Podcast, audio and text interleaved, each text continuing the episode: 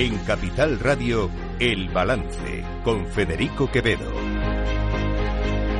Señoras y señores, buenas noches, bienvenidos este viernes 2 de febrero de 2024, son las 8, una hora menos en las Islas Canarias.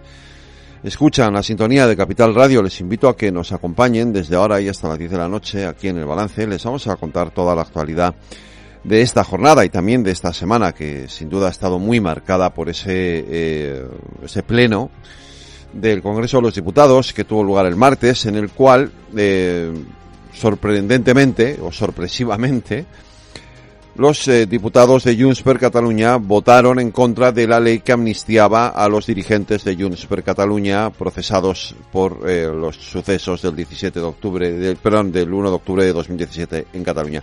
Quiero que escuchen, quiero que escuchen esta frase de Pedro Sánchez. A partir de ahí, bueno, pues como todo el mundo sabe, como todo el mundo sabe, el independentismo catalán no es terrorismo, no lo es. Y por tanto, con este proyecto de ley yo estoy convencido, y así al final lo van a concluir los tribunales, que van a estar todos los independentistas catalanes amnistiados, porque no son terroristas. Quiero leerles eh, algo que, que hoy, eh, en respuesta a esa frase, escribía eh, una magistrada de, importante, decir, quien con, que entiendo que tiene mucho conocimiento de causas, yo la sigo en las redes sociales, lo escribía en su red social, eh, y que creo que resume muy bien eh, cuál es la posición o qué es lo que podemos afirmar sobre, sobre este asunto. Empieza diciendo, uno, el independentismo no es delito, porque no lo son las ideas políticas. Y tiene toda la razón. Y en este sentido tiene toda la razón también el presidente del gobierno. El independentismo no es terrorismo. Uno puede ser independentista, efectivamente, es una idea política y las ideas políticas en nuestro país están legitimadas, no son delito. Eh, salvo lo que se ha incluido en alguna ley posterior de exaltación, de, pero incluso uno puede ser franquista si quiere y hasta fascista si quiere. Lo que no puede hacer es ejercerlo. Pero aquí pensar no está prohibido. Al contrario, en un país libre como el nuestro, en una democracia como la nuestra, es legítimo tener ideas políticas y, pensar cada uno como, como, quiera. Y el independentismo, insisto, no es delito. De hecho, tal no es delito que los partidos independentistas se presentan a las elecciones y son votados por los ciudadanos y obtienen representación parlamentaria, tanto en sus parlamentos autonómicos como en el Parlamento Nacional y en el Senado. Esto ocurre en el País Vasco, ocurre en Cataluña, ocurre en Galicia, que son las tres comunidades autónomas en las que hay, digamos, movimientos más eh, nacionalistas o independentistas. Hasta ahí estamos entonces de acuerdo. Es decir, efectivamente, ser independentista no implica ser terrorista, ni mucho menos. De hecho, la inmensa mayoría de los independentistas no son terroristas. De acuerdo también en eso. De hecho, doy un paso más, dice ella. Hay muchos independentistas que han ejercido sus libertades de expresión, de manifestación, etcétera, sin cometer por ello delitos. En efecto, hemos visto a lo largo de estos cuarenta y muchos años de democracia en España muchas manifestaciones independentistas o pro-independentistas que han sido manifestaciones pacíficas. Y efectivamente no se han cometido delitos. Han salido a la calle para expresar sus ideas, como lo pueden hacer, o como lo hicieron la, el domingo de la semana pasada los eh, eh, militantes y simpatizantes del Partido Popular, porque estaban convocados por el Partido Popular para acudir a una manifestación, o como lo han hecho otros partidos o otras organizaciones a lo largo de todo este tiempo también en nuestro país. O expresar las ideas y expresarlas en una manifestación, efectivamente, no es delito. Nuestro país es, el derecho de la manifestación está reconocido.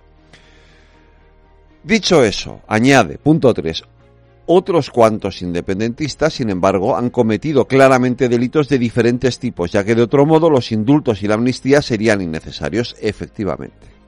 Y aquí viene la primera contradicción de Pedro Sánchez. Si realmente el independentismo, si, si efectivamente, como él dice, los independentistas no son terroristas, si no existe el delito de terrorismo, Entonces, ¿por qué se les amnistía? ¿No?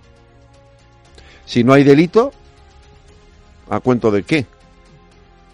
Hay un indulto o a cuento de qué hay una amnistía. Se indulta o se amnistía un delito.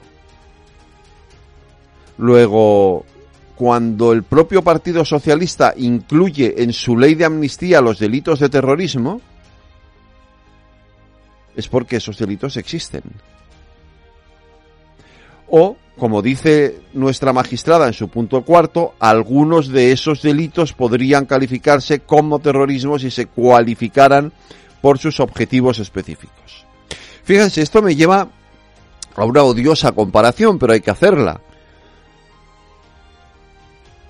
No todos los independentistas son terroristas, pero sí muchos terroristas son independentistas. Es verdad que en España ha habido terrorismo de muchas clases. Hoy, por ejemplo, se recordaba el caso de una activista de izquierdas, eh, se llamaba Yolanda, no me acuerdo el apellido, que, la, que fue asesinada por el Batallón Vasco Español, que era un grupo terrorista de extrema derecha, hace ya casi 40 años. Pero lo que hemos conocido de verdad como terrorismo en nuestro país, que ha sido la banda terrorista ETA, era una banda terrorista pro-independentista.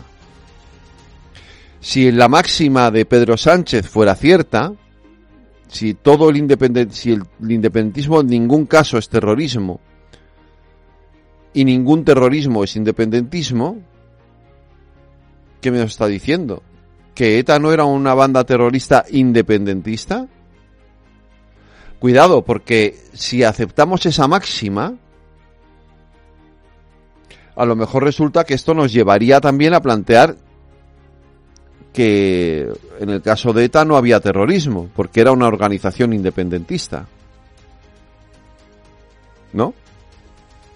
Es, el argumento es peligroso, muy peligroso, porque conlleva o subyace en el argumento una idea que retorcida, y aquí lo de retorcer los argumentos, las ideas, por cierto, por desgracia, es una práctica bastante habitual, nos puede llevar a interpretar que en efecto la amnistía podría ser aplicable, podría ser aplicable no solamente al caso de Cataluña, sino también al caso del País Vasco y de la banda terrorista ETA. Y esto sería, yo lo he dicho muchas veces, cuidado con, con este jardín en el que se ha metido Pedro Sánchez, porque mm, puede acabar eh, empujándonos ampliar la amnistía a otro tipo de delitos y, de otros o de otras organizaciones. Y esto sería efectivamente muy grave. Dice en su punto quinto, solo a los jueces les corresponde investigar tales extremos, calificar los delitos, juzgar y en su caso, y si procediese, condenar. Y solo ellos decidirán a quiénes se aplica o no la amnistía en función de su texto y de la calificación de los delitos. Esto es importante también, mucho. Porque en la frase de, Pedro Sánchez subyace la intención de decirle a los jueces qué es lo que tienen, qué es lo que, tienen que hacer y, y cómo tienen que aplicar la ley. Y esto es una intromisión en algo fundamental en nuestro país, que es la independencia de los poderes. Y en este caso la independencia del Poder Judicial. Es verdad que hoy desde algún partido político se ha acusado al juez García Castellón de dictadura judicial, etcétera, etcétera. Bueno, ya sabemos que algunos están en la hipérbole y se han echado al monte. Pero, pero, lo cierto es que la decisión o la calificación de los delitos no la hace el Poder Ejecutivo, la hace el Poder Judicial. Las leyes sí, las leyes las hace el legislativo. Pero quien luego le toca, a quien luego le toca interpretar las leyes a la hora de juzgar, eso es a los jueces, única y exclusivamente. Y son ellos los que van a tener que decidir cómo se aplica esta amnistía. No Pedro Sánchez. No el Parlamento, no Yone Belarra, no Irene Montero, no Yolanda Díaz y desde luego no Carles Puigdemont o Miriam Nogueras. Van a ser los jueces. Y ellos son los únicos que pueden decidir si las acciones o las actuaciones que vimos ya no solamente el, en octubre del 17, sino en el, en el otoño de 2019, cuando se dio a conocer la sentencia del Supremo, si aquellas acciones eran o no eran terrorismo. Y como dice la magistrada Luisa María, se trata de un esquema sencillo. Cada cual sabrá sus intenciones para querer embrollarlo. Es que el esquema es muy sencillo. Es muy simple. Basta, basta con tener muy claro, muy claro, muy claros los principios sobre los que se fundamenta un sistema democrático y un Estado de Derecho, que es la separación de poderes.